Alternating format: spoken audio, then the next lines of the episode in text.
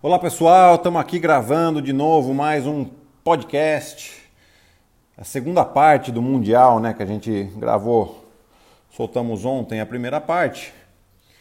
E agora a segunda parte com os grupos E, F, G e H. Mas antes de começar a falar dos grupos, só mais um recadinho, né? Os nossos recadinhos de sempre.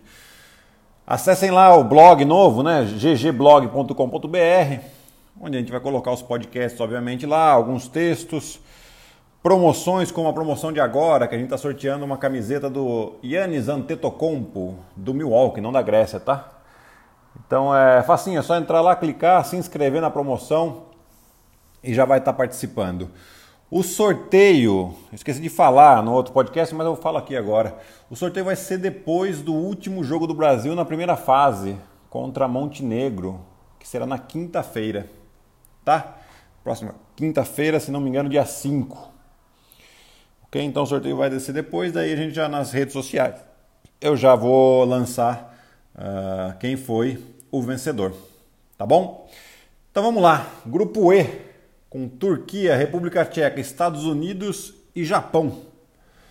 Né, obviamente, os Estados Unidos é o, o grande favorito do grupo, né? Mas vale lembrar que os Estados Unidos está bem, assim, não está com as suas super estrelas, né? James Harden, é, LeBron James, Stephen Curry, Anthony Davis, os grandes figurões aí da NBA não estão, Kawhi Leonard, Paul George, enfim, olha só os jogadores que estão fora. Mas eles estão aí com Kemba Walker, Chris Middleton e Donovan Mitchell, que são os principais jogadores. É claro que os Estados Unidos são os favoritos pela qualidade dos jogadores, mas eu não vejo um favoritismo absoluto, não, tá? Então, assim, é, já perderam para a Austrália aí, lógico que era jogo de preparação, estava jogando na Austrália, em Sydney, enfim. Mas é uma equipe é, ganhável, vamos colocar assim, né? Então, assim, a gente já viu outras ocasiões, Mundial de 2002, em Indianápolis, que foi dentro de casa ainda, Olimpíadas de 2004, onde perderam na semifinal para a Argentina, no Mundial de 2006, perderam na semifinal para a Grécia, e aí voltaram a, ter hegemonia no, no, na Olimpíada de, de Pequim, né? Daí voltaram com força total, e desde então os Estados Unidos não perdiam, né? Foram 76 jogos invictos aí. Né? junto com eles, a, acho que a principal força aqui é a Turquia, que tem Ilyasova, Osman e o Korkmaz, que jogam na NBA. Né? A Turquia sempre tem boas equipes. É, obviamente chegou no Mundial da, da, própria Turquia em 2010, fez a final com os Estados Unidos acabou perdendo. Né? O resultado é mais, mais relevante. Né? É, e aí tem o Japão, que tem o, os dois NBAs, né? Rui Hashimura, que acabou de ser draftado pelo Wizards, e o Yuta Watanabe, que está no Memphis, como os principais uh, destaques, e a República Tcheca com o Sartoransky. Né? Acho que é o principal nome aí, mas não vejo muita dificuldade, enfim, para Estados Unidos e Turquia avançarem nesse grupo. E é um grupo que vai cruzar com um grupo F, que é o grupo do Brasil. É, um grupo do Brasil ficou bem forte, eu achei também. É, porque a gente tem a Grécia, a Grécia que está jogando muito bem. Quem tiver, obviamente, todo mundo que gosta aqui deve ver algum jogo da Grécia, aí, pelo menos contra o Brasil, né? A gente vai ver uma equipe que joga é, muito balanceada entre um 5 contra 5 no ataque armado, com uh, jogo de transição, defesa muito forte, né? eles conseguem trocar muito nas defesas pela estatura da equipe, eles só não trocam o número 5, que é o Borussis, né? E o Papagiannis, que são dois mais pesados mas o resto, qualquer tipo de pick and roll, bloqueio indireto, eles conseguem trocar e isso dificulta muito para o ataque adversário. E de uma defesa muito forte, eles conseguem fazer o contra-ataque ser eficiente, principalmente por causa do Tetocumpo, né? que tem a capacidade de, em campo aberto, é, atacar muito facilmente a cesta. Tá? Então, outra coisa para a gente observar na Grécia é quando a bola vai em poste baixo. Né? Eles se movem muito bem sem a bola, os jogadores que, que, que obviamente não estão envolvidos, né? a bola está no poste baixo, eles estão fazendo bloqueios indiretos, fazendo cortes para a cesta, e isso faz com que tire a ajuda do cara que está jogando no poste baixo, ou mesmo crie alguma vantagem, um arremesso livre para alguém que, que sai de um bloqueio mais, mais tranquilo ali. Né? Uh, nós temos aí a Nova Zelândia que é uma equipe que Nova Zelândia geralmente joga muito duro, né? Eles tiveram uma vitória agora nos jogos de preparação contra a Itália, né? Ao mesmo tempo que depois eles perderam de 30 para o Canadá, né? E Montenegro, que tem o Vucevic, que joga na NBA, no Orlando Magic, foi para o All-Star Game esse ano. E o Dublevic, que joga na, na, Liga CB em Valência. São uma dupla de pivô de maior destaque deles, tá? É, e depois, obviamente, tem o nosso Brasil, que mesclando bem aí experiência é, e juventude, né? Com Varejão, Leandrinho, Alex, Marcelinho Hertas, aí os mais experientes, com, com novidades como Iago e Didi, para não citar todos aqui, né? Então você acha que o Brasil fez, fez ótimo, uma ótima preparação aí, foram sete, oito jogos, se não me engano, e dos quais foram sete vitórias, perderam só para a França, né, para a potência que é a França. Jogamos inclusive contra Montenegro, que vai ser um adversário lá, ganhamos também.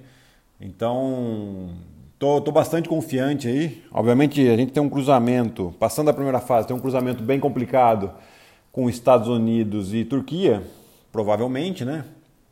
É, mas aí o Brasil, é, a gente espera, obviamente, ganhar a Turquia, né? E depois a gente vai ter que, para chegar entre os oito, tem que ganhar ou de Grécia ou dos Estados Unidos. Pelo menos um dos dois. É, e aí vai ser a grande dificuldade. Não vou dar muita opinião, porque aqui a emoção fala mais alto que a razão, talvez. Né? Então mistura-se um pouquinho. Então fica a minha torcida para o Brasil aí para avançar para as quartas finais, que seria um resultado maravilhoso para a nossa seleção. No grupo G, nós temos aí a República Dominicana, França, Alemanha e Jordânia. Acho que não tem nem como né, não falar que França e Alemanha são as principais forças e que provavelmente devem avançar para a segunda fase. Né? Acho que a, França é inclusive um dos candidatos à medalha. Né? Ouro, prata ou bronze, eu acho que tem equipe para alcançar isso. É, com Gobert, que é o principal melhor defensor do ano da NBA, né? um pivôzaço. Aí você tem qualidade de Batum, Fournier, Decolô e Nitiliquina. É nome difícil de falar, hein? Ainda bem que ele não joga muito no, no New York. Quer dizer, ainda bem que não passam muitos jogos em Nova York para não ter que falar tanto o nome dele. Mas é obviamente a gente vê aí uma força, além de capacidade atlética e técnica, a equipe francesa joga muito bem taticamente. Né? Então, assim, é, é, o, é, o, favorito do grupo. Uh, em seguida vem a Alemanha aí com Schroeder, Daniel Tays que joga no Celtics, o Kleber que joga, o Max Kleber que joga no Dallas também, né?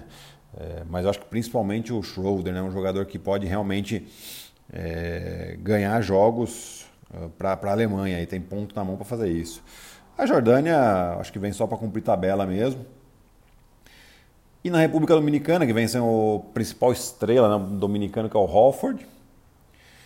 É, então vem bastante debilitada. Um, destaque só para o técnico, né, que é o argentino Néstor Che Garcia, que tem sempre umas táticas meio inusitadas. Né? Eu estava vendo o jogo amistoso deles contra a Grécia e ele colocou um armador, um armador, um ala armador para defender o Antetokounmpo. É assim, ele tem umas coisas assim que ele tira da cartola, enfim. Mas é um cara que tem muito sucesso. Eu acho que o último grande feito dele foi realmente levar a seleção da Venezuela para as Olimpíadas do Rio, né? Onde eles saíram campeões do, do pré-olímpico, que foi no México, em 2015. Então, assim, ele tem muita experiência e realmente pode não sei, eventualmente surpreender. Acho difícil, mas uh, vale a pena ver os jogos do, da Dominicana pelo espetáculo à parte que é o Tia Garcia. E o grupo H, o último grupo, que tem. que, que é provavelmente o mais forte aí, talvez. Não, é sim, né? É com Canadá, Lituânia, Austrália e Senegal. Senegal, obviamente, vem aí para cumprir tabela, né? Porque realmente as duas vagas ficarão entre, entre os outros, as outras três equipes. O Canadá vem muito desfalcado, né? Não tem o Wiggins, não tem o Jamal Murray, não tem o RJ Barrett, que foi draftado agora pelo, pelo New York Knicks, não tem o Tristan Thompson, não tem o Olenik. É, de, de, principal assim é o Corey Joseph E o técnico é o Nick Nurse, atual campeão da NBA. Né? Tiveram aí alguns jogos, eles acabaram ganhando de 30 pontos da Nova Zelândia, mas não, não, não vejo muito, com muita força essa equipe do Canadá. Né? Dentro desse grupo, é claro. Né? Porque você pega uma equipe que tem um grupo que tem a Lituânia, com Valanciunas, Saboni, Kuzminskas, é, Kuzminskas que estava no, New York Knicks, né? Agora voltou para o Olympiacos, para a Europa, para jogar a Euroliga. E é legal de ver a, a Lituânia, primeiro que tem uma torcida extremamente fanática, né? Onde quer que eles vão jogar, a torcida está lá. E, e faz uma grande festa. É o principal esporte no país. É um país que não é muito grande, mas a gente tem assim é bem, bem legal de ver a Lituânia jogar. Acho que vale a pena quem quiser se animar para acordar cedo para ver a Lituânia jogar. Garanto que vai que não vai perder o tempo. E a equipe da Austrália, que vem com uma equipe muito forte, né, com Pat Mills, Joe Ingles, o Bogut, Delavedova e o Aaron Baines, né, os principais jogadores aí que, que jogam na NBA, né? E já todos muito experientes. Vem de uma vitória contra os Estados Unidos aí né, nos jogos de preparação, né? E então assim, acho que os principais aqui para passar de fase ficaria aí entre Austrália e Lituânia, que se juntariam provavelmente com França e Alemanha. E aí, aí já fica mais difícil, hein? porque eu apostaria obviamente na França, num das duas equipes para avançar as quartas de final. E aí a outra vaga, a meu ver, fica entre Lituânia e Austrália. Bom, pessoal, é isso. O Mundial está começando agora no sábado. Para quem vai acompanhar, vai acordar bem cedo para assistir, porque os jogos são da China, né? Tem toda a questão do fuso horário. Mas são sempre jogos muito bacanas. É... então a gente volta com o podcast na semana que vem para comentar alguns jogos aí que, que aconteceram. E vamos atualizando. Mais do que atualizar, né? Que é, como a gente já falou, aqui não é uma questão de, de, de dar notícias, senão de comentar o que tem acontecendo. Então é isso, pessoal. Um abraço, até a próxima.